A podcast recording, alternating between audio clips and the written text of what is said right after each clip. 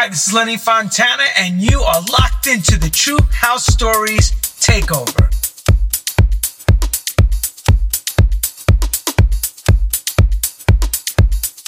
Welcome to the True House Takes Over Your radio show, and tonight we bring you a special, special show with one of the master mixers from the 1980s into the 1990s in New York City, Mr. Merlin Bobb. If you were listening to 107.5 WBLS at night, you heard this man mixing it up.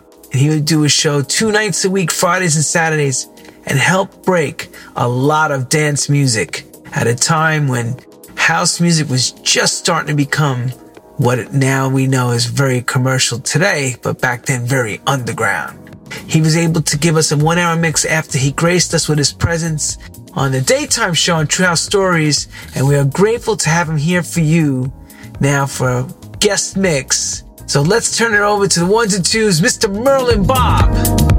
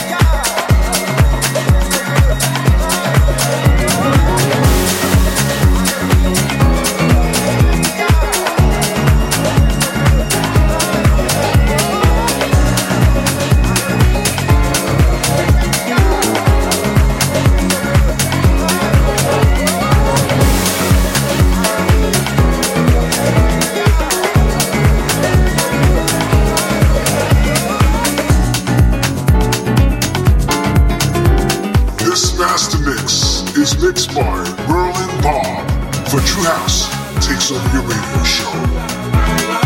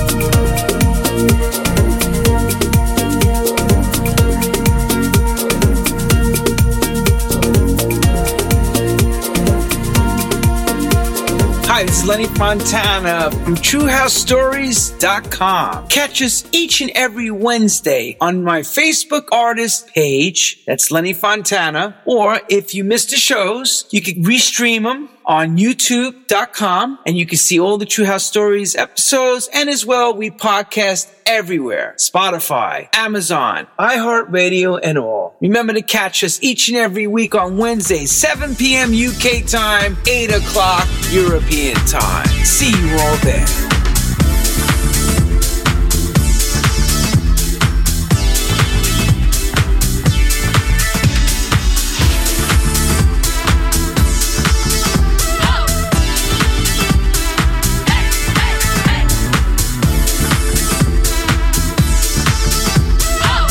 Want to thank the legend himself, Merlin Bobb, for such a great first hour. Thank you again. And for those that are just joining in, it's my turn to take us home for the second hour of the True House Takes Over Your radio show. And here we go.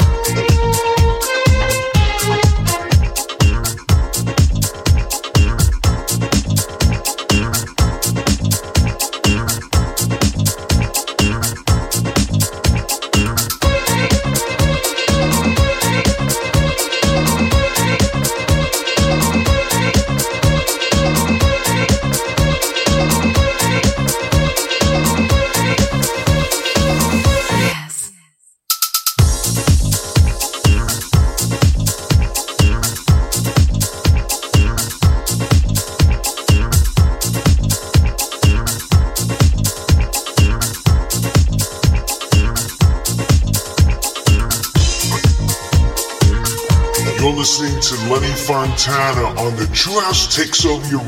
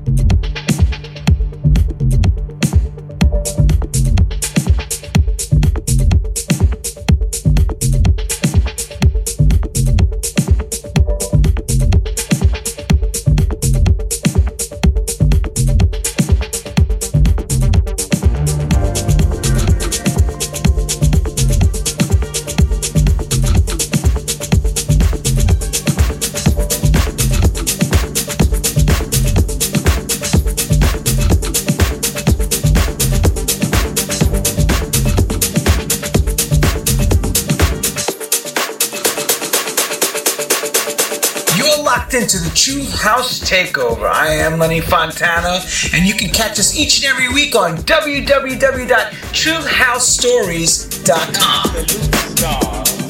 Across the way of indifferent sun to a destination where all time.